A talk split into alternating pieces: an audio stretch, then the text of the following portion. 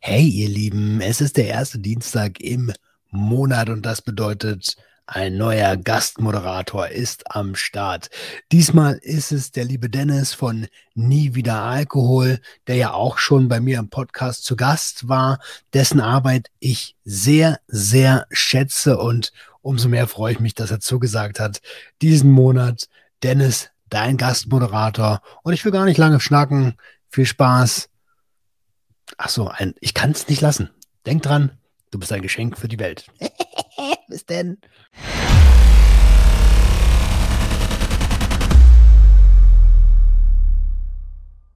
Ja, moin und herzlich willkommen zu einer weiteren Folge von so fange ich normalerweise meinen Podcast nüchtern betrachtet an. Diesmal aber nicht und damit erstmal ein Hallo in die Runde. Mein Name ist der Dennis, beziehungsweise ich bin der Dennis. Und der liebe Roman hat mich eingeladen, hier mal so ein bisschen den Gastmoderator zu machen für den äh, Monat März.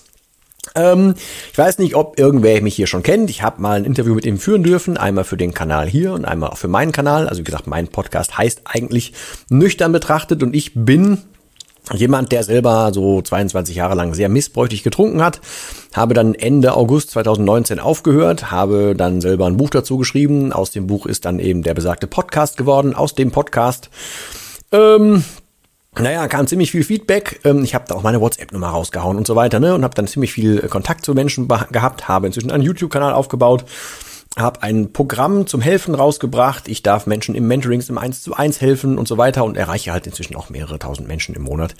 Was mich unfassbar freut und was mich aber auch generell einfach sehr, naja, sehr sinnstiftend ähm, oder sehr, naja, für meine Begriffe sinnvoll durch die, durch die Welt wandeln ist heutzutage im Nüchtern.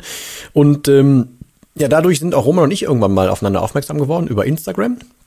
Ähm, und dann haben wir uns tatsächlich echt ganz gut verstanden. Wir haben dann auch ein Interview, wie gesagt, zwei Interviews miteinander geführt. Und so ist dann eigentlich tatsächlich so, auch wenn wir uns noch nicht getroffen haben, aber so eine Verbundenheit irgendwie entstanden. Und dann war ich doch, fühlte mich sehr geehrt, als der junge Mann mich gefragt hat, ob ich denn hier nicht mal übernehmen möchte. Und ähm, da ich ja weiß, dass es hier verschieden toxisch quasi zu, zu Gange geht und dass es hier verschiedenste Süchte gibt, die hier zusammenkommen äh, und mein Kerngebiet eigentlich der Alkohol ist, möchte ich aber den Einstieg wählen ähm, zum nüchtern Leben an sich. Also wie ist denn das? Weil ganz viele Menschen stellen sich das halt super falsch vor. Ähm, und ich habe als ersten Gast, weil ich durfte mir ja Gäste aussuchen, den Kai rausgesucht. Und Kai hat seines Zeichen inzwischen auch einen Podcast namens Tanzen kann man auch auf Brause. Ich finde den Titel unfassbar geil. Ich finde den Typen aber auch sehr geil. Ihr werdet gleich hier hören, warum. Ähm, Kai habe ich kennengelernt. Ich habe oder darf inzwischen eine Facebook und auch eine WhatsApp-Gruppe haben, also wo sich halt einfach ein kleiner Teil von Menschen gesammelt hat, die sich einfach gegenseitig austauschen wollen. Und Kai hat sich ganz früh bereit erklärt, weißt du was, ich mache mal so eine Gruppe auf. Ähm, deswegen ist der auch technisch irgendwie der Admin davon, weil ich kann da bei WhatsApp gar nicht mehr rein, sondern er macht das. Er macht das aber unfassbar gut und er hat das auch damals nicht gefragt, ob er das machen äh, muss oder so, sondern er hat sich einfach angeboten. Er war immer zur Stelle und dann sind wir halt nach und nach auch mehr miteinander in Kontakt gekommen und es ist einfach ein geiler Typ und ich bin da sehr dankbar für. Ähm, ja, und äh, der behandelt, wie man sich schon vorstellen kann, in äh, Tanzen kann man auch auf Brause halt äh, das Leben danach. Also nicht, dass er jetzt so in der Sucht gehangen hat, wie ich es damals getan habe, sondern er hat einen andere, etwas anderen Zugang dazu gehabt und feiert aber jetzt das, Nüch das Leben, wie es nüchtern ist. Und er lädt Menschen dazu ein, äh, bei ihm darüber zu sprechen und er hat noch einen anderen Blick auf die Sache an sich. Und ich glaube, generell ähm, ist das erstmal hilfreich, weil sich die meisten Menschen, die noch irgendwie echt Probleme mit Sucht im weitesten Sinne haben, ähm, das Aufhören als Verzicht vorstellen und das Leben danach als schwierig vorstellen. Und deswegen als allererste Folge in diesem Monat soll es darum gehen, wie ich glaube, dass das nüchterne Leben eigentlich jeden bereichern kann. Darum soll es gehen und deswegen springen wir auch jetzt direkt rein in das Interview mit Kai. Roundabout eine Stunde. Ähm, ich hoffe, das nicht zu lang, aber ich hoffe oder denke eigentlich, dass es ganz geil geworden ist, weil wir haben das vorhin aufgenommen. Das Intro mache ich jetzt hier danach. Roman hat auch schon was dazu gesagt. Was er gesagt hat, weiß ich zum, Auf, äh, zum äh, Zeitpunkt der Aufnahme nicht. Aber wie gesagt, vielen Dank, dass ich hier sein darf. Ich hoffe, dass ich euch Mehrwert bieten kann. Äh, und ja, alles Mögliche, glaube ich, Kontakt und so werdet ihr in den Show Notes finden. Noch mit Roman drüber sprechen. Aber ja, ich freue mich, hier sein zu dürfen. Bedanke mich jetzt schon für deine Zeit. Mache ich auch gleich, glaube ich, in der Folge an sich auch nochmal. Freue mich darauf, wenn wir uns das nächste Mal wieder hören. In diesem Sinne, ich sage immer als letztes Wort ein Tschüss. So, dann mal moin auch an dieser Stelle nach dem Intro und dem Vorintro. Ähm, wir sind jetzt hier versammelt. Meine Wenigkeit hast du gerade schon so ein bisschen kennengelernt auf der anderen Seite des Mikros und bei mir jetzt auch am, auf der anderen Seite des Bildschirms sitzt der Kai und der klingt wie folgt. Guten Tag erstmal und herzlich willkommen hier. Hallo, lieber Dennis, grüß dich. Und gewöhnt euch an diese Stimme. Ich sage, der kann, ich habe gerade schon im Vorgespräch gesagt, der könnte einfach zwischendurch sowas sagen wie Roggenbrötchen und man findet es halt einfach geil. Also ich finde die Stimme unfassbar geil. Aber wo ich gerne mit einsteigen würde, ist, ich habe ja gerade schon so ein bisschen erklärt, wo wir uns her, wo, woher wir uns kennen. Ähm, also wer bist du? Was hast du mit Sucht zu tun? Wieso Brause und wieso bist du so ein geiler Typ? Vielleicht können wir damit anfangen. Also zur letzten Frage, die kann ich dir nicht beantworten, warum ich so ein geiler Typ bin. Das habe ich noch nicht rausgekriegt. Das ist ein Teil davon. Also, ähm, ja, was, was habe ich mit Sucht zu tun? Ähm, Im ersten Moment würde ich sagen gar nichts. Ja, ich habe einfach irgendwann festgestellt, ich trinke offenbar ein bisschen viel. Das kam raus nach dem nach dem ersten Lockdown. Ich habe im ersten Lockdown mit meiner Freundin eigentlich Tag und Nacht auf dem Sofa gesessen und Rotwein getrunken. Und ähm, sie sagt heute, was sie da rausgeschleppt hat, äh, des Nachts an, an leeren Flaschen. Das, das durfte wirklich keiner sehen. Und ähm, vor dem zweiten Lockdown habe ich dann gesagt, ey, was, was wir da so weggepumpt haben, das war einfach zu viel und das, das soll so nicht sein. Und warum war es überhaupt so? Und habe in dem Zusammenhang dann auch mal überlegt, wie war es denn die letzten Jahre und wie war es überhaupt dein Leben lang? Und habe dann festgestellt, vielleicht war es insgesamt ein bisschen viel, was ich so getrunken habe. Und ähm, ja, soll ich jetzt weiterreden? Dann erzähle ich nämlich gleich ja, mal, gerne. wie ich denn dazu gekommen bin, überhaupt aufzuhören. Genau. Na ja, klar. Ich habe dann, hab dann äh, mal ein Buch gelesen von, äh, von Tim Kruse, weder geschüttelt noch gerührt, wo er beschreibt, wie er mal ein, so ein Projekt gestartet hat, ein Jahr nichts zu trinken und was das so mit ihm gemacht hat. Und dann habe ich gedacht, okay, der von der Lebensgeschichte ist das eigentlich bei ihm so oder seine, seine Trinkgeschichte wie bei mir, ja, auf Partys ähm, mit Freunden alleine ähm, so und habe gedacht, vielleicht probierst das auch mal aus. Mal einfach mal eine Zeit lang nichts trinken, mal gucken, was passiert. Und ob du es überhaupt kannst, ja. Im Nachhinein weiß ich ja, das ist eigentlich der Schlüssel zum Erfolg, einfach mal zu gucken, kann ich das überhaupt? Ja. Ähm, ist äh, eigentlich relativ simpel. Und dann habe ich, dann habe ich tatsächlich einen Monat nichts getrunken, habe gesagt, so 1. Dezember bis Heiligabend werde ich nichts trinken. Heiligabend trinke ich wieder und ich trinke Silvester wieder. Das habe ich mir ganz fest vorgenommen. Und ähm, ja, dann war es, hat dann sehr gut geklappt. Ja, ich habe dann plötzlich besser geschlafen. Ich merkte so langsam, wie meine Laune ein bisschen besser wird. Und das, obwohl ich nichts getrunken habe. Das, das fand ich eigentlich total schräg. Ja, weil ich immer gedacht habe, ohne Alkohol kann es ja gar nicht lustig sein. Kann das alles keinen Spaß machen. Und dann war Heiligabend, dann habe ich hier mit meinen Kindern Karten gespielt und fing dann nach einem zweiten Glas Rotwein an, meine, meine Tochter anzupumpen. So, mhm. äh, du hast geschummelt, also, hm. Und dann habe ich so gedacht, hey, jetzt hast du vier Wochen nichts getrunken. Und jetzt, nach vier Wochen, fängst du an, deine, deine Tochter anzuschnauzen. Was ist da los? Und merkte denn, dass meine Laune immer schlechter wurde. Ja, dass irgendwas, dieser Alkohol irgendwas in meinem Kopf gemacht hat. So. Okay, das war der Abend. Dann habe ich bis Silvester nichts getrunken. Und was soll ich sagen? Um Mitternacht, eine Minute nach Mitternacht, habe ich mich mit meiner Freundin gestritten. Auch wieder schön die Lampen angehabt. Dann habe ich meinen Sohn angeschnauzt. Ja, ich habe zwei Kinder. Und in dem Moment habe ich wirklich, kurz nach Mitternacht, habe ich gesagt, so, du hast Heiligabend warst du scheiße drauf, du bist jetzt scheiße drauf. Und du hast vorher eigentlich die, die, den ganzen Monat nichts, wo du nichts getrunken hast, ging es dir immer gut. Du hast nie Stress gehabt, du hast dich mit keinem gestritten. Habe ich gesagt, ich höre jetzt auf. Ich trinke jetzt mal ein Jahr nichts. Ja, und das war dann für mich der Einstieg in den Ausstieg sozusagen. Ich verstehe vor allem, ich kann mir das kaum erstmal kaum vorstellen, weil du hast ja gefühlt für mich so einen Ruhepuls von drei. Ähm, du wirkst erstmal relativ entspannt, so dass du dann auf einmal irgendwie anders tickst, wenn du was trinkst. Ja, okay. Aber du hast also mhm. für dich gemerkt, so ähm, am Anfang, das heißt am Anfang, also so, so, naja, unterschwellig und einfach gar nicht mal so bewusst, einfach immer ein bisschen zu viel ähm, äh, konsumiert und dann irgendwann gemerkt, nö, tut mir ganz gut ohne. Und dann aber genau das, das Gegenteil gemerkt, wenn du wieder was genommen hattest, dass es halt dann einfach ein bisschen sich negativer anfühlte, als man es vorher so ähm, ohne Hinterfragung irgendwie durchgezogen hätte vorher.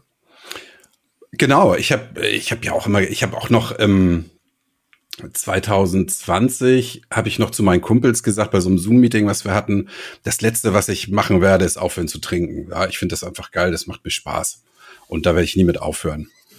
Und ähm, dann habe ich so heute denke ich, ey, was ein Schwachsinn, ja. Also auf Festivals haben wir, haben wir getrunken und was war? Ich wusste ja nicht, wie ich nach Hause gekommen bin. Ähm, also diese Geschichten und hab immer, hab wirklich immer gedacht, lustig sein kannst du nur mit Alkohol.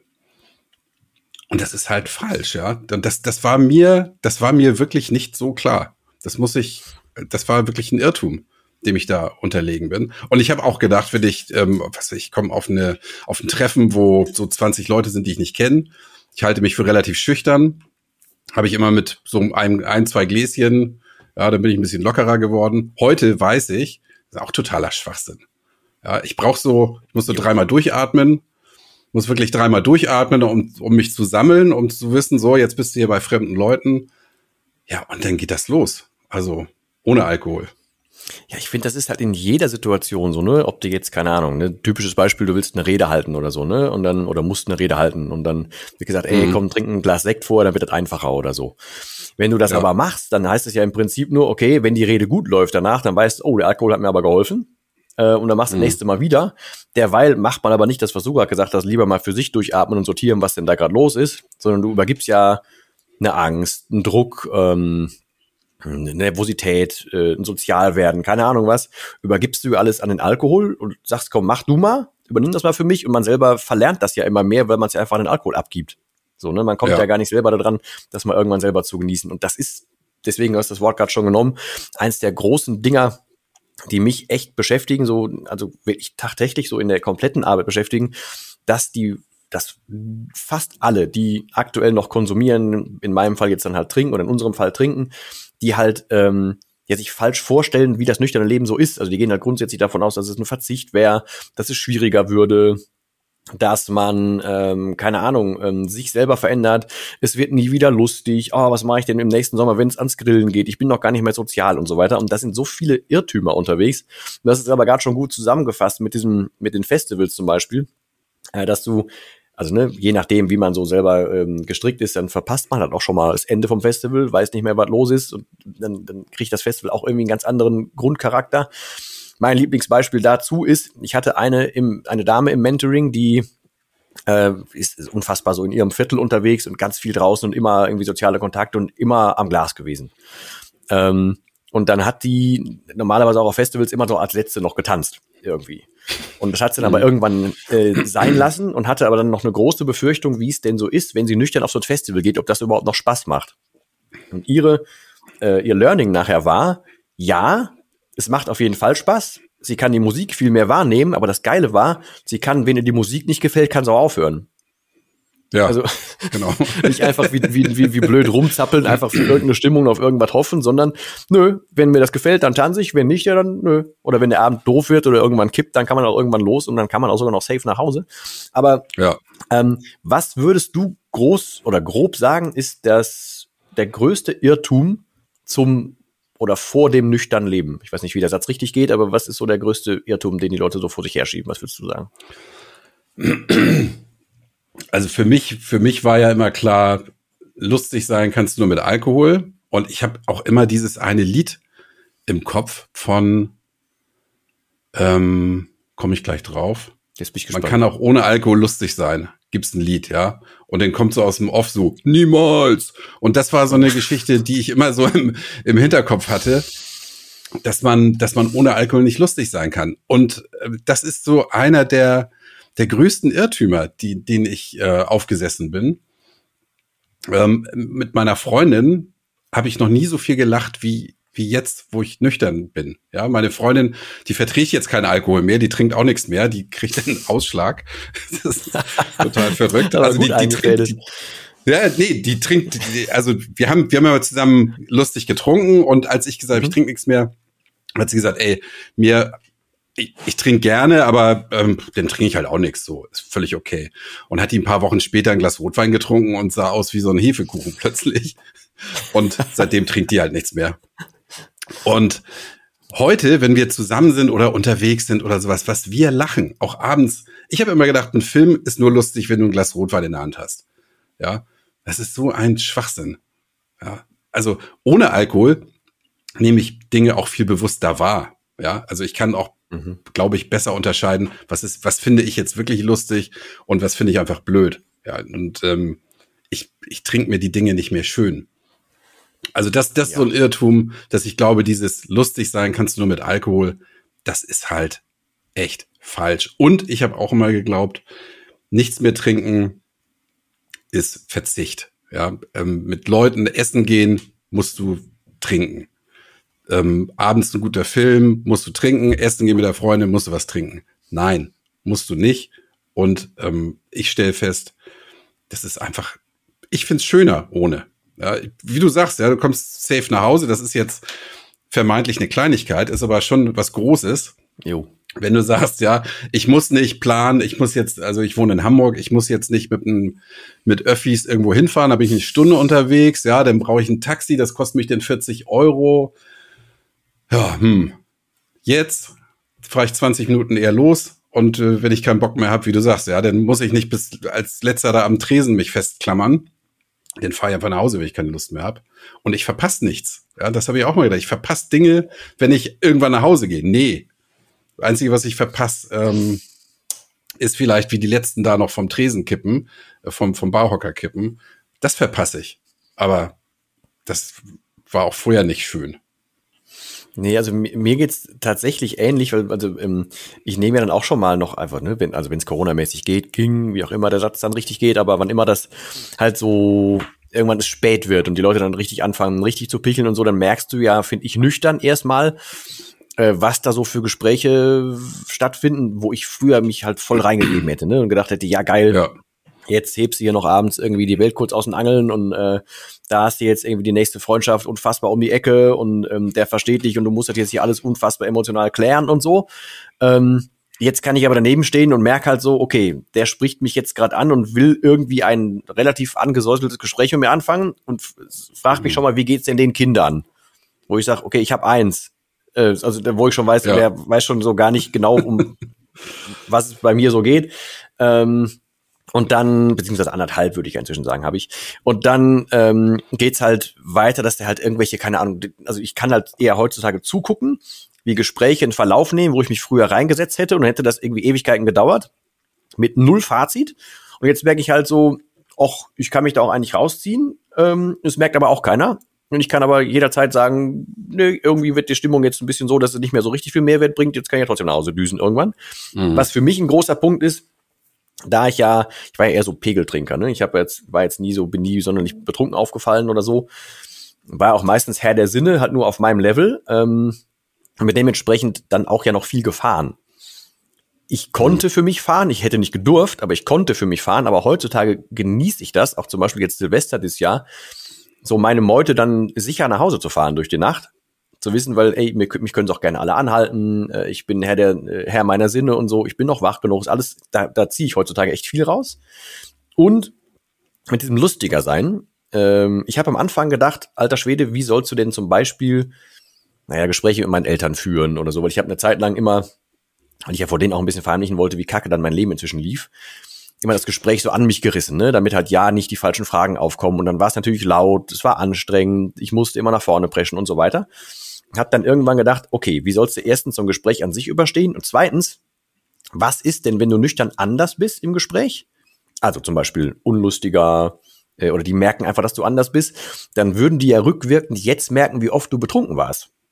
Mhm. So. Ich dachte, oh, was machst du denn jetzt? Oder bin ich mit den Jungs vom Tennis oder so, wenn ich das so gehabt hätte, ich habe immer nicht, wie machst du denn das?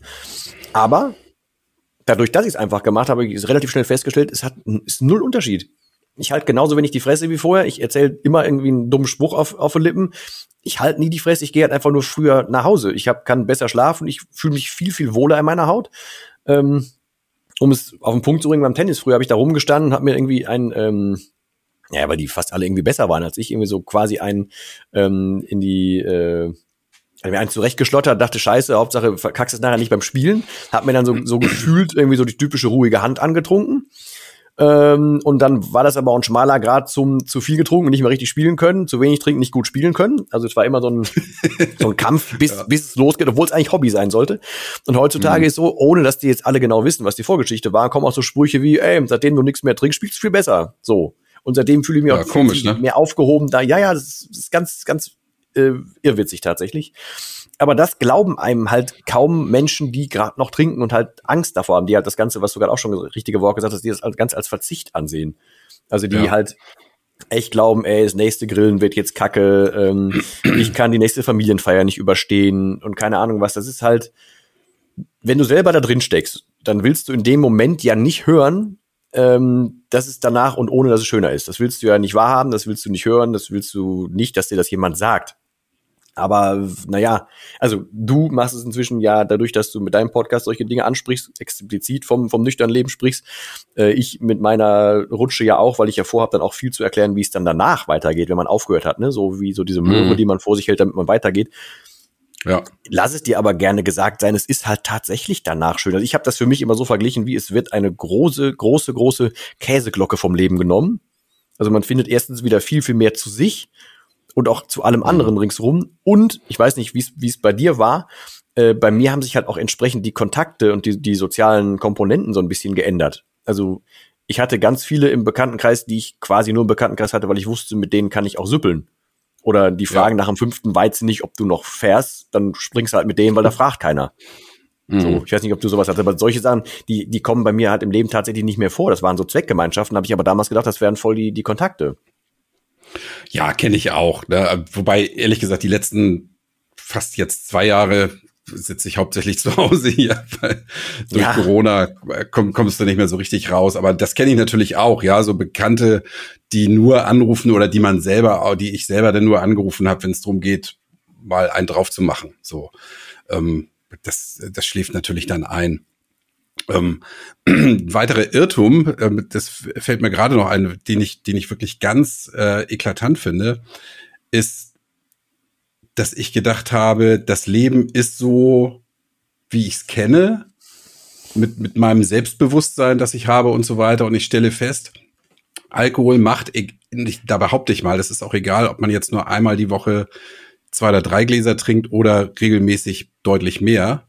Ähm, Alkohol verändert die Gehirnstruktur. Das habe ich letzte Woche auch in meinem in, in meiner einen Geschichte da gesagt. Und das ist so. Ähm, wenn man keinen Alkohol mehr trinkt, nach ein paar Wochen oder auch Monaten oder selbst sogar nach, nach einem guten Jahr merke ich das noch, der Verstand wird einfach klarer. Mhm. Ja, und dadurch wird das Selbstbewusstsein deutlich gestärkt.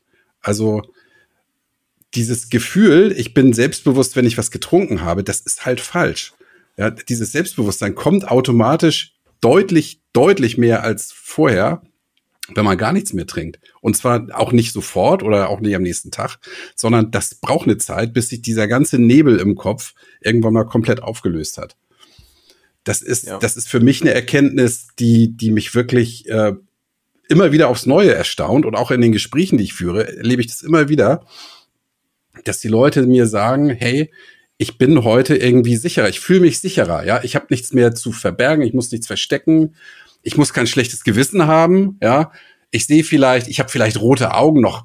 Heute ist Dienstag, ich habe Samstag so viel getrunken, dass ich immer noch vielleicht rote Augen habe oder immer noch kaputt bin, ja, ähm, Dauermüdigkeit, ähm, vielleicht habe ich vom Vorabend auch noch eine Fahne. So, wenn diese Sachen weg sind, das gibt, das gibt den Menschen einen solchen Schub, das hätte ich nicht für möglich gehalten. Ja, zumal, also das ist ein super wichtiger Punkt, ne? Du hast ja, ähm, also erstmal finde ich, hat man, also vernebelt, finde ich ein sehr geiles Wort dafür. Man hat ja aber auch, also zumindest ab einem gewissen Grad, wenn man trinkt, ne? Oder weiß, man trinkt für mhm. irgendwie was oder für eine Interaktion, für keine Ahnung was, oder halt schon mehr, weil man es auch braucht. Dann hast du ja den, unfassbar viel von deinem Fokus auf das Zeug gelegt und du bist ja dann, dann einfach völlig gefangen in deiner eigenen Bubble, was es anbelangt. Dann danach, ja. wenn du diesen, diesen schaffst, schaffst vom Alkohol wegzugehen, dann wird dieser Fokus ja wieder frei. Du hast ja viel mehr Kapazitäten da oben in der Rübe wieder zur Verfügung.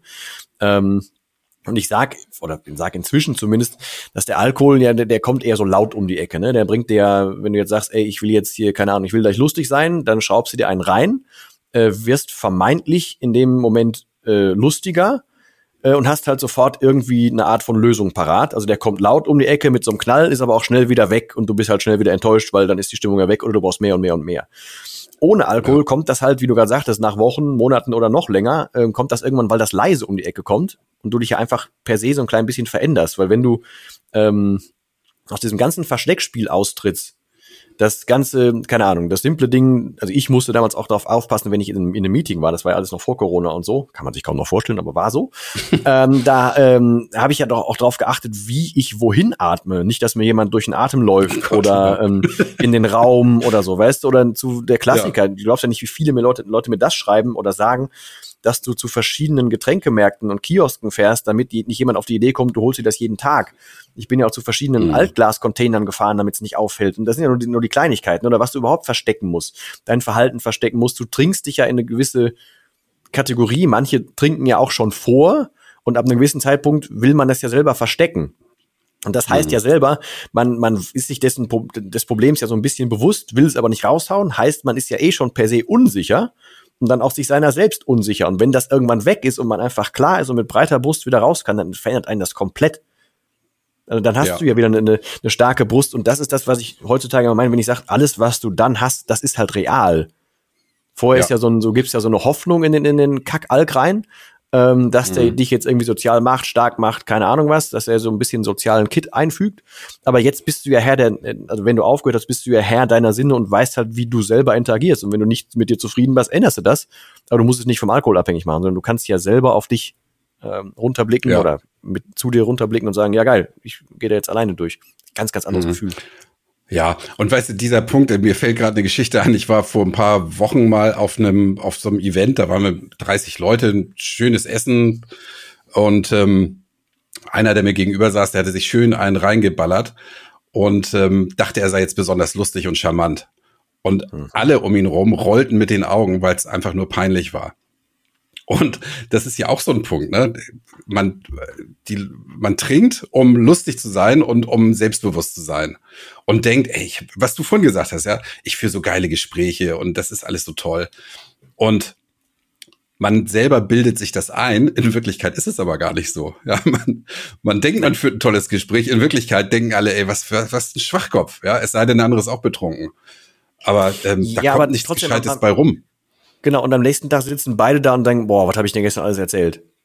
So, genau. Da kommt ja noch am ja. nächsten Tag noch irgendwie ein schlechtes Gewissen dazu und du weißt, es war halt eigentlich für nix so. Also genau. ich, ich habe ja früher, ähm, also bin so von Hause aus eigentlich irgendwie als Musiker unterwegs gewesen, bis ich mir das irgendwann selber versaut habe, weil ich immer so einen monetären Gedanken dazu gekriegt habe, weil das irgendwann auch zum Beruf wurde und so.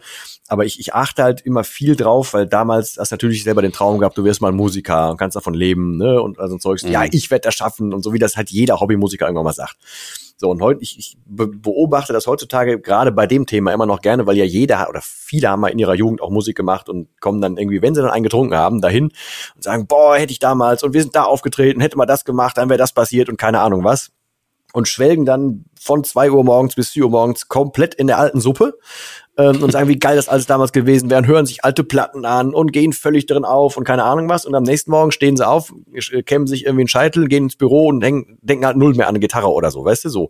Ja. Ich persönlich bin halt heutzutage der Meinung, ey, wenn man doch irgendeine eine Passion hat oder irgendwas machen möchte, dann sollte man sich das halt im nüchternen Zustand doch trauen und einfach machen, worauf man Bock hat und nicht einfach per se an irgendwas rumträumen, was halt eh nicht mehr stattfindet oder also durchs Träumen verändert man ja nichts. Wenn man noch Bock hat, Musik zu machen, sollte man das tun, mhm. statt sich einen reinzuschrauben und zwei, drei Stunden so drüber, drüber zu philosophieren. Dann halt lieber machen. Aber du lässt dich ja, ja genau wie du gerade sagst, der will lustig werden und es geht vollkommen nach hinten los. Das ist halt für meine Begriffe heutzutage eher verschenkte Zeit, auch wenn ich vielleicht ein bisschen äh, sehr kritisch mit Zeit bin, weil ich halt ne, für mich halt meine 22 Jahre schon ziemlich falsch auf den Kopf gehauen habe. Und inzwischen mhm. einfach froh bin um jede also um jede Wertschätzung von freier Zeit, Minuten, halben Stunden, Stunden und so bin und versuche gut mit der Zeit umzugehen, weil ich für mich das Gefühl habe, ich würde gerne noch ganz viel wieder aufholen. Da bin ich vielleicht ein bisschen kritischer, aber grundsätzlich, glaube ich, ähm, hilft einem der Alkohol beim, beim Rumträumen, aber halt nicht beim Umsetzen. Überhaupt nicht. Nee, das glaube ich auch. Wobei das natürlich auch grundsätzlich eine, eine Frage der Lebenseinstellung ist. Ja, ähm, habe ich jetzt Träume und, und, und denk nur, ich möchte irgendwas machen oder mache ich es dann, ja. Es gibt ja diesen wirklich ausgeleierten Spruch, es gibt nichts Gutes, außer man tut es. Also, mhm. ja, wenn ich, wenn ich sag, ich will abnehmen, ja, dann muss ich halt Sport machen. Von nur von Träumen, dass ich abnehme, äh, nehme ich nicht ab. Also, man muss dann einfach mal ins Tun kommen. Das ist natürlich, hat jetzt nicht unbedingt was mit Alkohol zu tun, aber eben auch, weil Alkohol natürlich auch dafür sorgt, langfristig, dass man immer träger wird und, und mhm. müder vor allen Dingen, ja. Also Ich weiß von vielen Leuten, die, die dauerhaft müde sind, ja, morgens aufstehen und noch müde sind, mittags schon wieder müde sind und abends sich dann wieder wach trinken. Ja, und um, um am nächsten Morgen wieder dasselbe zu erleben. Ja. Und wenn das, wenn diese Spirale einmal durchbrochen ist, dann stellt man, dann stellen die Leute auch fest, ich habe das für mich auch festgestellt, wie viel Zeit plötzlich da ist für andere Dinge. Ja, also dieses, ja, vor allem aber ähm, auch Energie halt einfach, ne? Energie, Energie, ja, dann wieder da ist. Genau.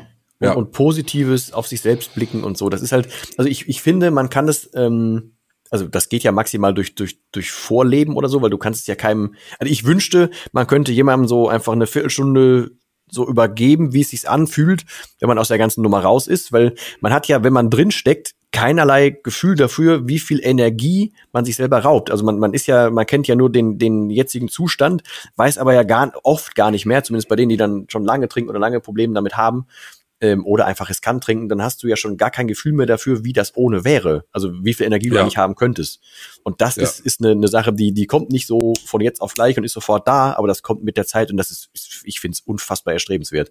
Was ja. mich übrigens dann, wir haben da jetzt schon, schon so ein bisschen die Antworten zugegeben. Ich hätte dich fragen wollen, ähm, ob das nüchterne Leben Gewinn oder ein Verlust ist, aber ich glaube, da können wir einen Haken dran machen ist eindeutig ein Gewinn, ja. Und also meine, meine Aussage, das letzte, womit ich aufhöre, ist trinken. Das war einfach ein ganz großer Unsinn, den ich mir da zurecht gedacht habe, ja, weil dieses. Ja, aber so, auch so ein Männerding, so dieses, ey, trinken gehört dazu, so ein Ding auch, oder? Ja, ja, ja. Und ich hatte in dem Moment, als ich es gesagt habe, ich weiß es noch, ähm, da hatte ich so ein Glas Weißwein in der Hand, habe ich gedacht, ey, dieses schöne Gefühl, so ein bisschen behallert zu sein, das möchte ich nie aufgeben. Dass das aber ich sage ja immer, zehn Prozent Spaß zahlst du eben mit 90 Prozent Leid. Ja, also zehn Prozent, den man beim Alkohol Spaß hat, das bezahlst du halt mit 90 Prozent. Ja. Ähm, man sagt ja auch, man leiht sich die gute Laune vom nächsten Tag. Das ist auch so ein, so ein ausgeleierter Spruch. Stimmt aber genauso, ja. Und ähm, natürlich lohnt sich das unbedingt. Und mir fällt eine Geschichte ein, das möchte ich unbedingt nicht vergessen. Ich habe gerade noch mal ähm, beim Recherchieren diese sechs Fragen der, ich weiß gar nicht, WHO oder was gelesen, habe ich ein Alkoholproblem. Gibt so sechs Fragen und wenn man mehr als drei, drei oder mehr mit Ja beantwortet, dann hat man ein Problem. Und ich habe diese sechs Fragen gelesen und habe gedacht, wenn ich wollte, dann würde ich auf maximal ein Jahr kommen. Auch zu der Zeit, wo ich noch Alkohol getrunken habe. Und ich kenne eigentlich keinen, der es nicht schafft, diese Fragen auch so zu beantworten, dass es für ihn passt. Dass er nämlich dann sagen kann, ich habe gar kein wirkliches Problem. Und das bestätigt mir hiermit auch die WHO. Hm. Ja, also zum Beispiel denken Sie oft daran, Alkohol zu trinken. Sag ich, ab und zu, aber ach so oft eigentlich nicht. Das kommt ja erst abends. So, oder mhm. eigentlich ja nur am Wochenende. Oder haben Sie, wachen Sie auf und, und die Hände zittern nur so, nee, hatte ich noch nie. Oder hatte ich vielleicht einmal, aber das gilt ja nicht. Solche, also diese Fragen, Vielleicht kann man sich komplett schenken. Das Einzige, was man sich ähm, mal überlegen sollte oder einfach mal ausprobieren sollte, schaffe ich es einen Monat nicht zu trinken. Und was macht das mit mir? Da, und damit das ist eigentlich ein, alles, ja. alles gesagt.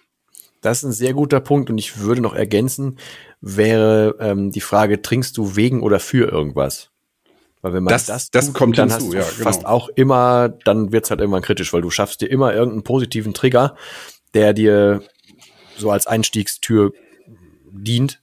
Ähm, und wann immer du den für irgendwas nutzen konntest, dann rahmst du dir halt ins Unterbewusstsein, dass dir das Zeug irgendwo helfen kann. Und dann wirst du immer, wenn mhm. du nach irgendeiner Hilfe suchst, immer da wieder suchen. Und dann herzlich willkommen in der Suppe. So. Das stimmt, wobei man sich das möglicherweise auch ein bisschen schönreden kann.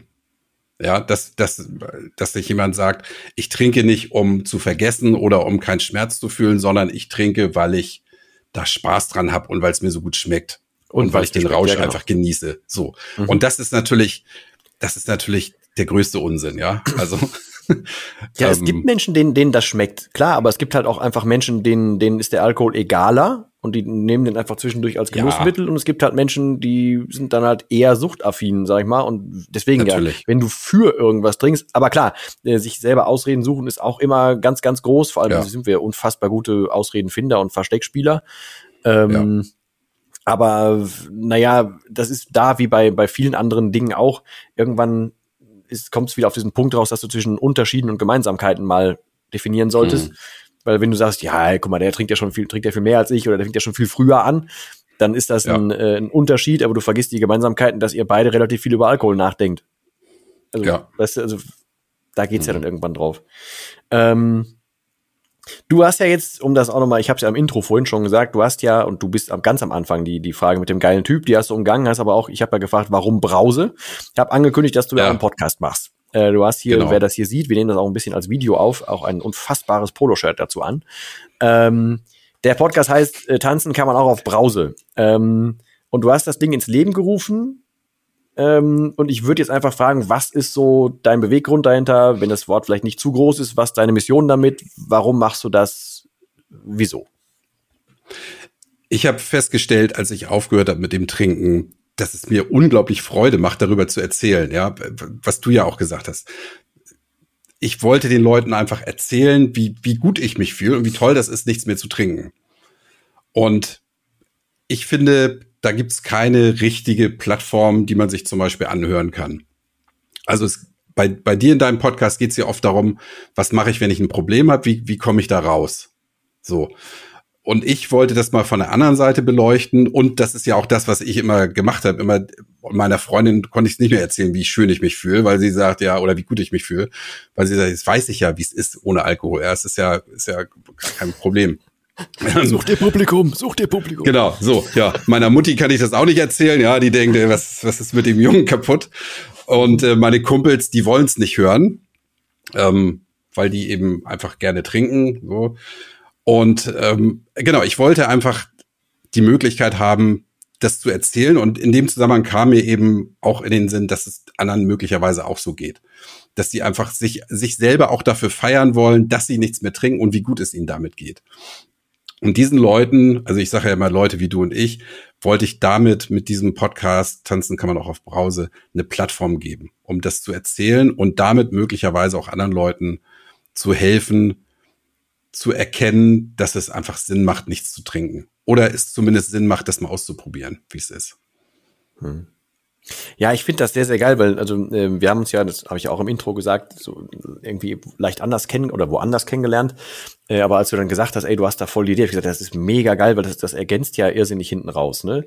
Das ist ja dann auch mhm. nochmal was ganz anderes, weil ich habe für mich selber, ich bin jetzt, also stand jetzt der Aufnahme hier bei irgendwie 100, 101 Folgen bei mir oder so.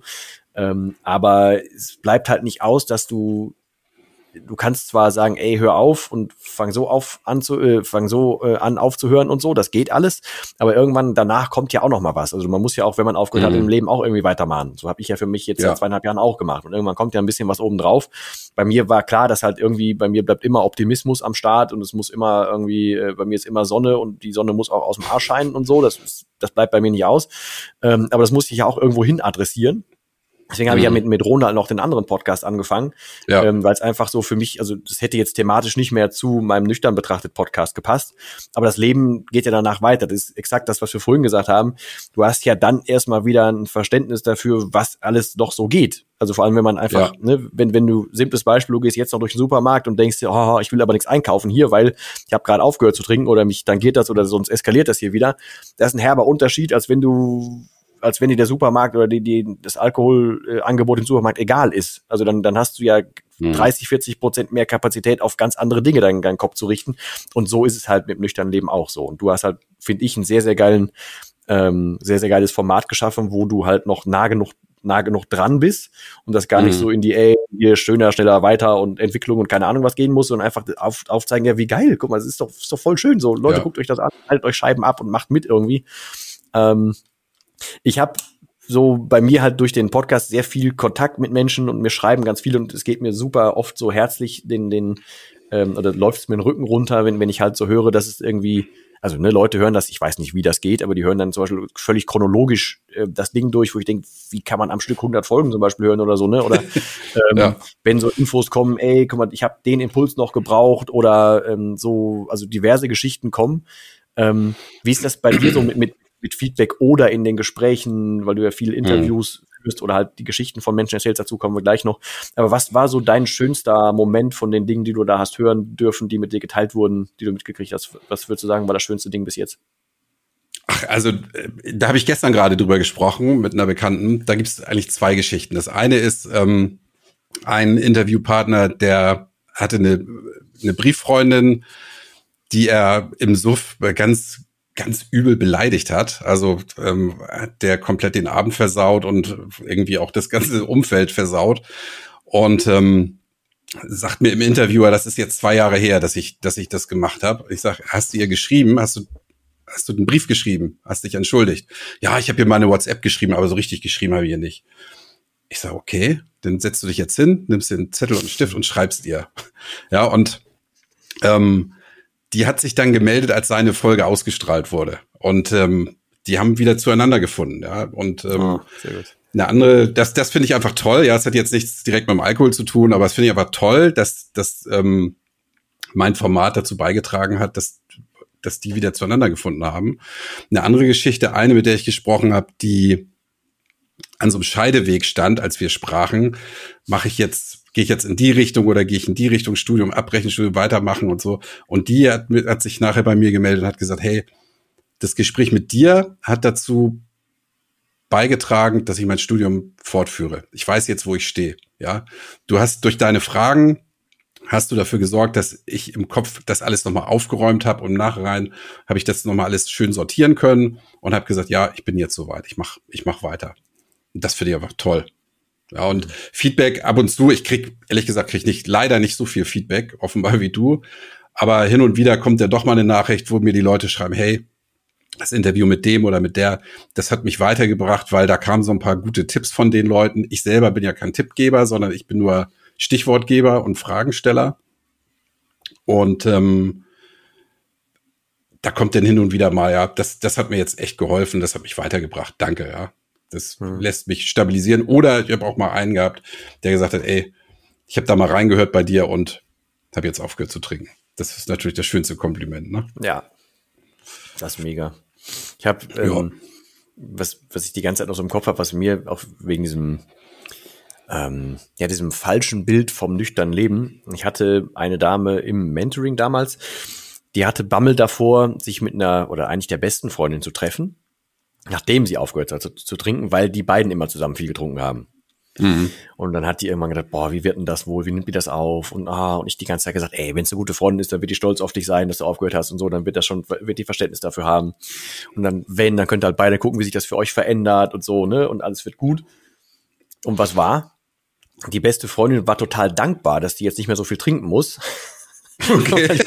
weil, die, sonst vorher miteinander immer gedacht haben, boah, wir schrauben uns hier zusammen hoch und beide dachten, oh, ich muss wegen der so viel trinken. Die haben aber einfach nie drüber gesprochen, so weißt du. Ja. Das ist halt auch sogar, jetzt sitzen die halt da gemeinsam auf dem Balkon also diesmal halt dann nicht mehr mit Rotwein bis in die Puppen, sondern einfach, ja. wenn es der Sommer wieder hergibt, dann wieder auf dem Balkon quatschen die ganze Zeit und nehmen sich halt in dem Fall, soweit ich weiß, wenn es das immer noch ist, eine Rhabarberschorle dazu. Ja. Und dann wird halt, äh, ja, also es ist, es ist tatsächlich, also ähm, ne, äh, bitte meldet euch halt auch einfach dann gerne bei Kai, ne, weil diese Sachen, also Podcast finde ich ist ein sehr, sehr ähm, ich nenne es jetzt mal in Anführungsstrichen träges Medium, weil du kannst ja nicht sofort darunter kommentieren, du kannst ja nicht sofort irgendwas machen, sondern man braucht ja meistens mhm. irgendwie eine Hürde mehr, um in die Show Notes zu gehen, um sich mit irgendwem zu kontaktieren. Man kann maximal, wenn man irgendwie so ein Snippet rausnimmt für Social Media irgendwo, kann man darauf reagieren, aber man kann ja kaum irgendwie eins zu eins reagieren. Deswegen, das ist eine, ähm, man fischt als jemand, der einen Podcast macht, immer erstmal relativ eine Zeit lang im Trüben und irgendwann kriegt man so ein Gefühl dafür, was man denn da so tut. Von daher, ähm, wenn euch das irgendwie gut tut, wenn es euch irgendwie hilft oder so, dann haut auch zwischendurch einfach gerne mal, mal raus, zumal die Interaktion fast immer geil ist, weil man sich ja auch einfach, weil man sich um das gleiche Thema dreht, ne, und mit dem gleichen Thema beschäftigt, ja. dann hat man ja, ja, schon sich irgendeiner, in irgendeiner Form getroffen. Die Menschen, die vor dem Mikro sitzen, das wird Roman genauso gehen, da hast du halt, also man gibt ja schon viel Einblick von sich, ne, man lernt einen ja, den, der vor dem Mikro sitzt, immer ganz gut kennen, weil wenn jemand so lange Monologe hält und quatscht und so, oder halt in deinem Fall die richtigen Fragen stellt, dann lernt man ja trotzdem mhm. jemanden kennen. So, und deswegen, ja, ähm, ja also melden ja. wäre halt schon, schon sehr, sehr nice, finde ich zumindest, oder ist sehr, sehr nice. Das beflügelt sehr. Ja, es ist einfach schön zu wissen, dass das, was man tut, auch irgendwie wie du immer sagst, sinnstiftend ist, ja. Also ja. Feedback ist immer schön. Äh, ich habe jetzt zu meinem, zu meinem Interviewformat habe ich ja jetzt noch ein neues Format an den Start gebracht, Deine Story, wo ich ähm, Geschichten von Leuten vorlese, die sagen, ich möchte meine Geschichte gerne erzählen, aber ich kann oder will nicht vors Mikrofon. Ja, es gibt Leute, die einfach in Positionen sind, wo die können sich nicht offenbaren. sagen, also wenn ich, wenn ich sage, dass ich ein Alkoholproblem habe oder hatte, dann, dann bin ich raus. Das funktioniert nicht. Das ist leider in der Gesellschaft ja so. Und äh, die schicken mir, können mir ihre Geschichte schicken und ich vertone die und untermal die mit Musik. Das macht mir viel Spaß und äh, da stehe ich noch ganz am Anfang. Aber das ist auch so eine Geschichte, die, auf die ich richtig Bock habe. Ja, zumal ich durfte inzwischen auch ähm, einer von denen sein, wo, wo er es von eingelesen Stimmt. hat. Ich möchte noch mal ganz an den Anfang zurückgehen, wo ich gesagt habe, er kann auch einfach Roggenbrötchen sagen. Also ich finde, jede Story, die er, die er so vorliest, die gewinnt halt eh wie doof. Er hat echt ein gutes Händchen dafür, noch Musiken drunter zu packen. Und er hat so eine Story von mir am Anfang aus meinem Buch rausgenommen, beziehungsweise er hat mich vorher gefragt, ob ich eine Stelle hätte. Ich habe gesagt, yo, äh, wie wär's damit? Er hat die dann, dann eingelesen und das war für mich halt noch mal so ein völliger Flash, das zum Beispiel auch noch mal von jemand anderem zu hören, weil das halt, also ja, er packt das super szenisch und dicht zusammen.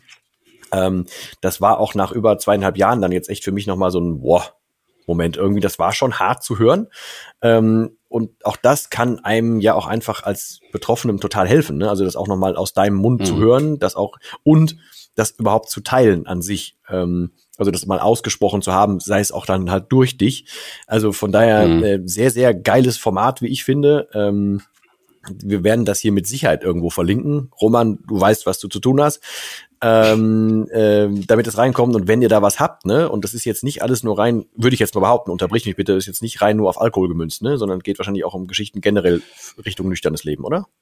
Ja, ja, ja, genau. Ja. Also mein, mein Thema ist ja ähm, grundsätzlich der Alkohol oder eben das, das nicht mehr Trinken von Alkohol. Mhm. Aber ja, genau, es geht eben darum, eine hat mir ja ihre Geschichte geschickt, ähm, wo sie ihr Mann betrogen hat über mehrere Monate und schuld daran war der Alkohol, ja. Völlig irre. Ja. Ähm, okay. Und die, ganz kurz, die eine Geschichte von, von Anna, die ich, wo ich den ersten Teil schon vorgelesen habe, das hat sie ihrem Freund vorgespielt, der nämlich eben wesentliche Teile ihrer Geschichte gar nicht kannte. Und sie sagt, mhm. die haben da zwei, also die Geschichte geht nur 20 Minuten, aber die haben da zwei Stunden auf dem Sofa gesessen und geheult, Arm in Arm, ja. Mhm. Daraufhin hat er sich dann bei mir gemeldet und hat gesagt, ey, total geil, danke, ja. Mhm. Sie hat sich nicht getraut, mir das zu sagen. Und dadurch ist es jetzt rausgekommen. Also sie hat sich damit offenbart. Und wenn der, wenn die Geschichte auserzählt ist, dann haben wir vereinbart, ähm, kommt er zu mir ins Interview und wird mal dann seine Seite der Geschichte erzählen. Mhm. Da habe ich auch schon richtig auch Bock drauf. Ja, sehr cool. Machen wir dann auch anonym, aber ja. Ja, ja, easy, aber ist doch trotzdem sehr geil. Vor allem ist auch das wieder super sinnstiftend, ne? So. Ja, und ich, also deswegen, ich, ich finde das ein sehr, sehr, sehr, sehr schönes Beispiel, ähm, dass es halt hilft, sich selber aufzuarbeiten und halt auch ehrlich zu sich selber zu sein. Bei mir ist exakt das mhm. gleiche damals passiert. Äh, ich hatte so in meinen Endzügen, ähm, ich habe Ende August 2019 aufgehört und hatte so im April rum das erste Mal Kontakt zu meiner heutigen Herzdame. So, und dann haben wir uns irgendwie kennengelernt. Wir haben gemerkt, irgendwie wird das mit uns ganz gut passen, aber irgendwie war ich halt auch ein bisschen komisch drauf und sie wusste nicht so genau was, außer wieso trinkt er schon um 15 Uhr Weißwein und so. Aber ähm, sie hat mir damals gesagt, ich hätte gelbe Augen. Das hat mir vorher kein Mensch gesagt. Und ähm, sie hatte da gerade ein nicht 100 pro geplantes Kind, was aber auch erst mehrere Monate alt war. Und das hat, sie hat dann irgendwann für sich gemerkt, boah, sie kann jetzt nicht noch sich eine Baustelle ins Leben holen, also mich. Hat dann irgendwann mhm. sich zurückgezogen und ich habe das halt nicht verstanden. Und da ich ja noch völlig in meinem Film war, habe ich gesagt, ey, was die denn, wie kacke ist die denn und warum zieht die sich zurück und was soll das und überhaupt. Dann hat das aber Monate gedauert, bis ich dann aus mir raus war, meine Geschichte aufgeschrieben habe, was ähnlich ist wie jetzt bei dir im Podcast die Geschichte mal raushauen, ne? Ja. Ähm, und dann habe ich ihr das Buch geschickt. Und dann auf einmal hat die das innerhalb von zwei Tagen durchgelesen. Seitdem haben wir jeden Tag Kontakt. Und sie hat damals mhm. besser verstanden, warum ich so war. Ich habe sie besser verstanden. Und das ist die Basis, warum wir heute ein gemeinsames Leben führen. So, das ist ja, ja auch cool. dann so zusammengekommen, weißt du? Ja. Also von daher raushauen, die Lieben mit reinnehmen und ein Verständnis dafür mitgeben. Das ist auch ein Teil dessen, wie schön es sich anfühlt, sich nicht mehr verstecken zu müssen. Ne, in, in ja. keinster Form dieses, verstecken zu müssen. Dieses Aufarbeiten, du hast es ja auch kürzlich mal gesagt in einem Podcast, glaube ich, schreibt eure Geschichte auf, ja. Das, das mhm. war auch, glaube ich, hat mich auch so ein bisschen animiert dazu zu sagen, hey, schreibt, schreibt mir eure Geschichte und ich, ich verbreite sie, weil dieses, das ist ja wie Tagebuch schreiben, ja. Wenn man Tagebuch schreibt, lebt man einfach ein bisschen intensiver. Wenn man das Erlebte dadurch durchs Aufschreiben nochmal verarbeiten kann. Und wenn es darum geht, so eine möglicherweise sehr traurige Geschichte aufzuarbeiten, dann hilft es einfach, das niederzuschreiben. Also Ob man es denn veröffentlicht oder nicht, ist was ganz anderes, ja. Aber genau. die hat sie auch geholfen, dein Buch zu schreiben, glaube ich, ne? Ja, so hat es überhaupt die ganze Nummer überhaupt angefangen, aber da wusste ich das ja noch alles mhm. so gar nicht so richtig. Ich habe mich danach ja. mehr damit beschäftigt. Aber ähm, ich meine, ne, Euro ins Phrasenschwein, aber wenn man Sachen runterschreibt, dann betrachtet man das Ganze halt nüchterner. Also wenn du halt ja. die ganze Zeit alles, alle oh, Probleme im Kopf rum, rum. Was denn? Hier ist alles gut. So, sorry. Wenn du ähm, die Geschichten im Kopf rumwälzt, dann kommst du ja von A nach B und dann bleibst du in so einer emotionalen Schleife irgendwie und kommst da gar nicht raus. Ja. Äh, wenn du aber anfängst, ja. Dinge runterzuschreiben, hat es den ne-, positiven, also hat mehrere positive Effekte. Einer davon ist, dass es erstens super ist fürs Muskelgedächtnis. Einfach, also das händische Schreiben ist deutlich besser als Tippen. Und man schreibt immer langsamer, als man denkt. Also du kannst ja. ja. du musst dich ja zwingen dazu, irgendwann auf den Punkt zu kommen. Und meist, den meisten Menschen fällt auch irgendwann mal der Arm ab. Das heißt, wenn man, ähm, äh, man muss halt auch einfach mal auf den Punkt kommen. Und das hilft halt ja. Dinge, ja, dann nochmal nüchtern zu sehen oder nüchterner zu sehen. Das hilft immer. Also aufschreiben hilft und sich selber kennenlernen hilft. Und außerdem, wenn du heute aufschreibst und einen Monat lang aufschreibst und du guckst dann in einem Monat zurück, was du heute noch gedacht hast, dann lernst du auch unfassbar viel über dich selber. Das hilft immer. ja. Das stimmt. Also das ja. simpelste Beispiel, ne? wenn, wenn du jetzt ein altes Tagebuch von dir findest und überlegst, ey, mit 16 war ich verknallt in Annalisa Tralala, ähm, dann hast du da jetzt deine letzten 20 Jahre nicht mehr dran gedacht, aber damals hat sie dir die Welt bedeutet so. Du bist aber inzwischen ein bisschen weitergekommen. Das wird aber dadurch bewusst, weil du es mal aufgeschrieben hattest. Ne, ist ähnliches. Ich habe ich hab gerade, ich zieh, bin gerade im Umziehen und habe ein Tagebuch von 1982 in die Hand gekriegt, tatsächlich von mir. Ähm, habe mich okay. zum Glück ein bisschen weiterentwickelt in der Zeit. Mann, oh Mann. Ja, leicht. Auch geil. ähm, ja. Du hast ja jetzt auch mit mehreren Geschichten zu tun gehabt, ne? Und ich bin inzwischen ja. so, dass ich auch, da wir jetzt auch hier, ne? Wir haben ja auch hier, also auf Romans Plattform, ähm, viele andere Süchte. Das hat ja nicht nur mit Alkohol zu tun. Ich beschäftige mich inzwischen tatsächlich voll gerne mit so einem Kern der Sucht, also wo das so herkommt. Oder was mhm. Dinge, die man runterbrechen kann auf ein Ding. Hättest du durch deinen Input, durch deine, ich sag jetzt mal in Anführungsstrichen, Arbeit, ähm, da für dich eine, eine, eine Sache definiert, was für dich so Kern der Sucht ist, wenn man das so durchdestilliert? Ja, ich glaube, der, der Wunsch nach, nach einem besseren, nach einem besseren Gefühl, ja, dieses, ich glaube, das, das ist das, was Sucht macht ähm, oder, oder bewirken soll. Der Wunsch nach einem besseren Gefühl durch die Einnahme irgendeiner Substanz oder dadurch, dass man irgendwas macht. Und ähm, ich glaube, das ist auch bei der Spielsucht und bei, bei anderen Drogen möglicherweise so, weiß ich aber nicht, ähm, dass dieses, dieses Strohfeuer einfach schnell wieder vergeht. Ja, dieses gute Gefühl ist einfach schnell vorbei. Und was ich vorhin gesagt habe, diese 90, 90-10 Formel, ich glaube, die passt bei den meisten Süchten. Ja, also ein bisschen, bisschen Spaß, bisschen Befriedigung die einfach, das wird einfach sehr, sehr teuer bezahlt.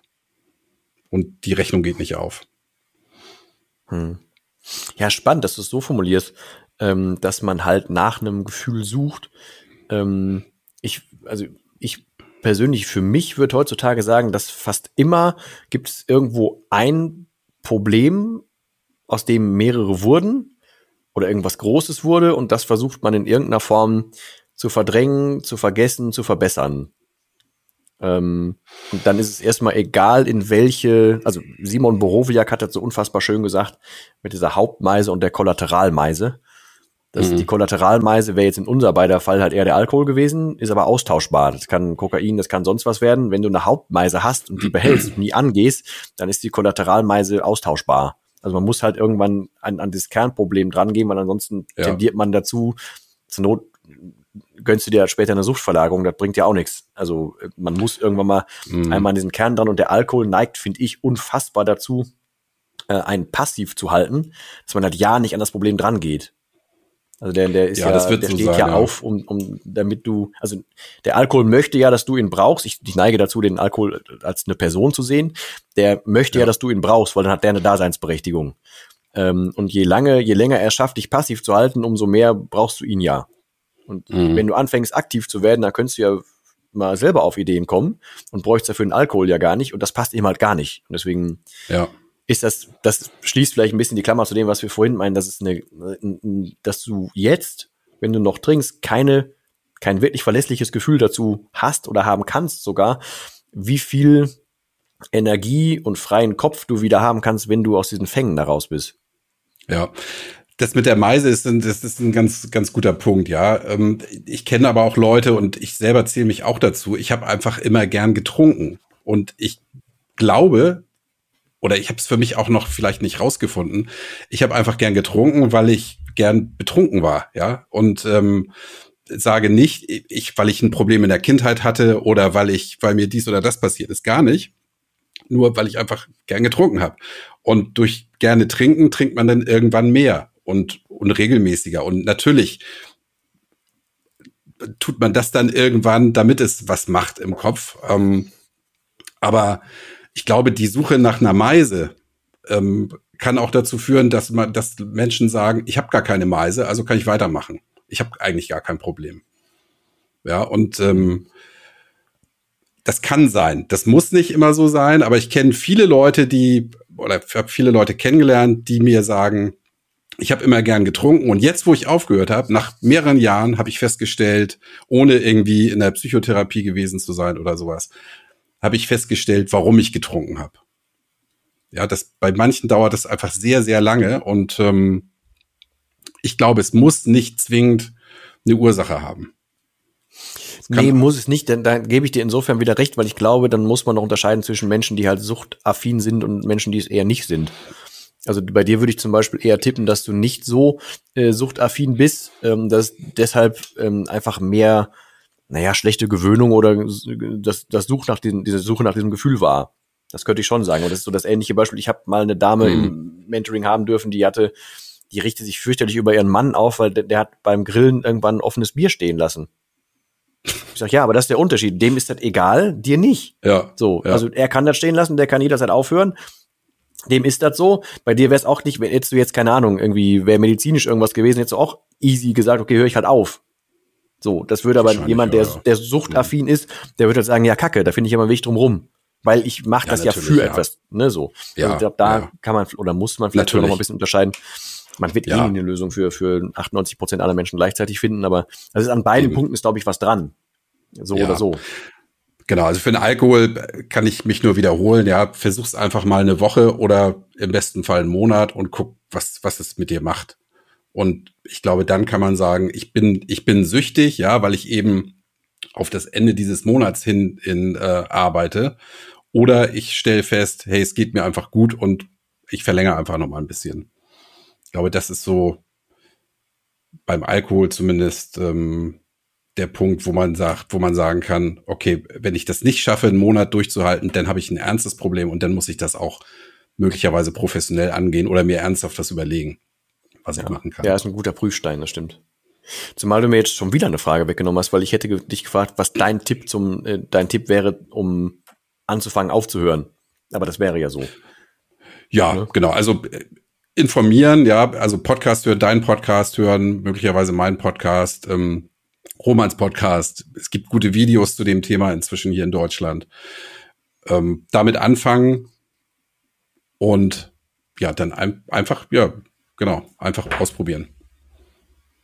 Ja, und halt ehrlich dazu zu sich selber bleiben. Ne? Wenn es schwer fällt, ja. dann, pff, wie gerade schon gesagt, dann halt echt einfach mal in, in Betracht ziehen, dass da ein kleines Problemchen herrscht. Vielleicht auch ein größeres, ja. aber einfach dann offen dafür sein.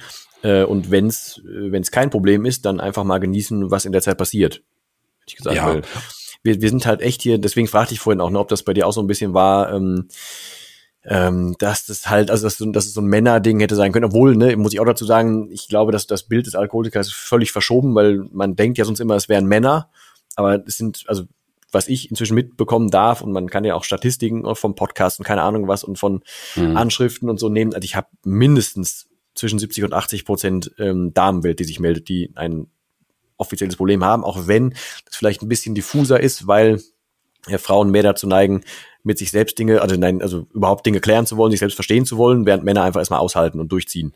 Genau, ähm, ja. Also ich habe auch, ich habe 70 Prozent Frauenhörerschaft und glaube aber auch, dass das Problem ungefähr bei 50-50 liegt, nur die Männer einfach sagen, ja, pff, ich habe gar kein Problem. Also die, die Erkenntnis ist einfach, kommt später, glaube ich. Auch wenn 50-50 schon wieder deutlich mehr ist, als viele heutzutage, glaube ich, noch denken, weil das typische Bild ist ja immer noch der Penner auf der Parkbank und so weiter. Das ist der typische Alkoholiker. Aber da ist halt äh, emanzipatorisch, wenn es das richtige Wort war, halt unfassbar viel aufgeholt worden durch Doppel- und Dreifachbelastung und so. Und das holt uns langsam in den Zahlen ja, auch wieder ein. Ähm, das stimmt, ja. Ja, ja und. Mh, hm, Entschuldigung. Ich sage, ich habe halt auch echt einfach viele junge Mütter zum Beispiel, ne? Also mhm. die, die ähm, durch Überbelastung dann irgendwann zum Wein gekommen sind und dann jetzt irgendwann Hilfe brauchen und so gibt es wirklich, also viel, viel mehr, als man denkt. Das hat mir am Anfang, als ich damit angefangen habe, sehr die Schlappen ausgezogen, wo ich dachte, im Leben nicht, hätte ich im Leben nicht mehr gerechnet. Ja, Wahnsinn. Ja, so. Mhm. Ja. ja, ich glaube auch der, der, der Punkt mit dem Aufhören, das muss ich unbedingt noch loswerden, ist die Angst davor, sich selber einzugestehen, dass man ein Problem hat, ist, glaube ich, sehr groß. Ja, und diese Definition des Alkoholikers, also sich selber als Alkoholiker zu bezeichnen, das muss man ja nicht. Ja, und ähm, man kann das auch möglicherweise, wenn das hier, wenn man jetzt noch nicht so weit ist, kann man das auch mit sich selber ausmachen. Ja, man, man muss ja nicht sich irgendwie ähm, flaggen oder oder offenbaren, hey, ich bin, ich war Alkoholiker, ich habe ein großes Problem, sondern man kann es für sich selber im stillen Kämmerlein ausprobieren, wie es ist. Und wenn man sich Hilfe suchen muss, sollte, dann kann man das auch so machen, dass es gar keiner mitkriegt. Also, wie du sagst, ja, ja der, der, die Leute, die ein Problem haben, die erkennst du nicht. Oder 99 Prozent der Leute, die ein Problem haben, erkennt man nicht. Die stehen an der Kasse vor dir, hinter dir, vielleicht bist du es selber und es weiß keiner. Ja. Und es ist auch nicht schlimm, also, es muss auch keiner wissen. Nee, es muss keiner. Ähm, es hilft tatsächlich nur vielen, selbst wenn die einfach einem vertrauten Menschen irgendwie was anvertrauen, ne, um die Sachen mal auszusprechen. Oder ja. selbst wenn du das nicht machen kannst und zum Beispiel da keiner hast und dich das nicht traust, dann schreib dir das selber mal. Ne? Da sind wir wieder beim Thema mhm. handschriftlich aufschreiben. Ähm, das ja. hilft dir auch dann, dich selber ein bisschen zu betrachten, auf jeden Fall. Ähm, zum Schluss hätte ich noch zwei Sachen hier aufgeschrieben. Das erste wäre eine Art von, also wenn du Bock hast, eine Art von Plädoyer ans nüchterne Leben. Musst du aber nicht, aber ich war schon viel dabei, aber vielleicht hast du einfach noch mal so ein so eine, so eine Mini-Zusammenfassung für dich, warum du das für dich entschieden hast und warum du dabei geblieben bist. Ich habe eben festgestellt in dieser Probezeit, die ich mir genommen habe, wie viel besser es mir geht ohne Alkohol. Dass ich, ich schlafe besser, ich bin besser gelaunt, ich bin achtsamer, wachsamer.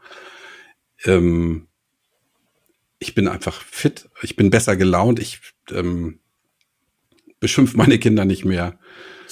Und ich bin, ich glaube, ich bin auch ein bisschen besser zu mir geworden.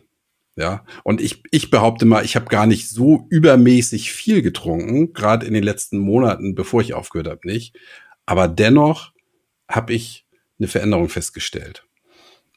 Zum Guten hin. Und mehr geht nicht. Ja. Das, es lohnt sich. Mehr kann ich dazu gar nicht sagen. Ne, das kann ich eins zu eins so stehen lassen. Vor allem, also ich, ich kenne dich ja nicht von vorher, aber ähm, so wie ich dich jetzt kennengelernt habe, bin ich sehr froh, dass ich dich so kennengelernt habe, weil ne, deswegen Einleitungssatz geiler Typ halt, auch wenn er das nicht, nicht unterschreiben wollte, aber Danke. Bescheid. ähm, ja, sehr gerne ähm, bliebe die Frage, wie kann man dich denn am besten kontakten? Sei es entweder, weil man dir sagen will, was für ein geiler Typ du bist, oder wenn man zum Beispiel seine, seine Story bei dir ähm, platzieren möchte und man möchte, dass du das vielleicht vorträgst, oder mhm. wie kann man dich denn überhaupt erreichen? Also per Mail immer über kai.tanzen kann man auch auf brause.de oder ich glaube bei, bei Instagram bin ich auch unter tanzen auf Brause, glaube ich. Also da findet man mich auf jeden Fall. Unter dem Hashtag tanzen kann man auch auf Brause. Okay. Weil dann traut euch, haut euch raus. Er ist ein sehr lieber, der ist fast immer irgendwie am, am Handy erreichbar, aber auf eine gute Art und Weise. Ähm, sehr verlässlicher Typ. Ähm, und wie gesagt, haut eure Story raus. Es, ist, es macht mit Sicherheit mit euch was. Und ich bin großer Verfechter inzwischen davon, dass ähm, es gibt ja fast alles Wissen da draußen irgendwie schon verfügbar. Ähm, aber wenn sich jemand zum Beispiel quer liest oder gerade mit dem Thema Alkohol aufhören beschäftigt oder noch den letzten Hinweis braucht, den letzten Schubser braucht, um aufzuhören, dann kann es halt immer sein, dass exakt das kleine Stückchen, was er jetzt vielleicht dann durch deine Geschichte hört, dass das bei ihm den Ausschlag macht. Also von daher, alles, was wir zusammen an Wissen da reinbuttern und raushauen können, hilft mit Sicherheit irgendwem an genau dem richtigen oder zu dem genau richtigen Zeitpunkt, damit er auch aufhören kann und der kann dann wieder multiplizieren und das anderen äh, wieder weitergeben. Also von daher ist das alles zusammengespielt in einen großen Trichter, glaube ich.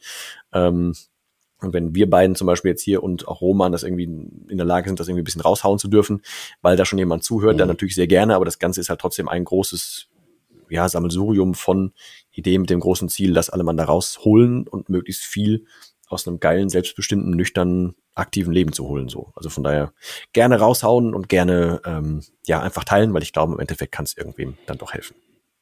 So.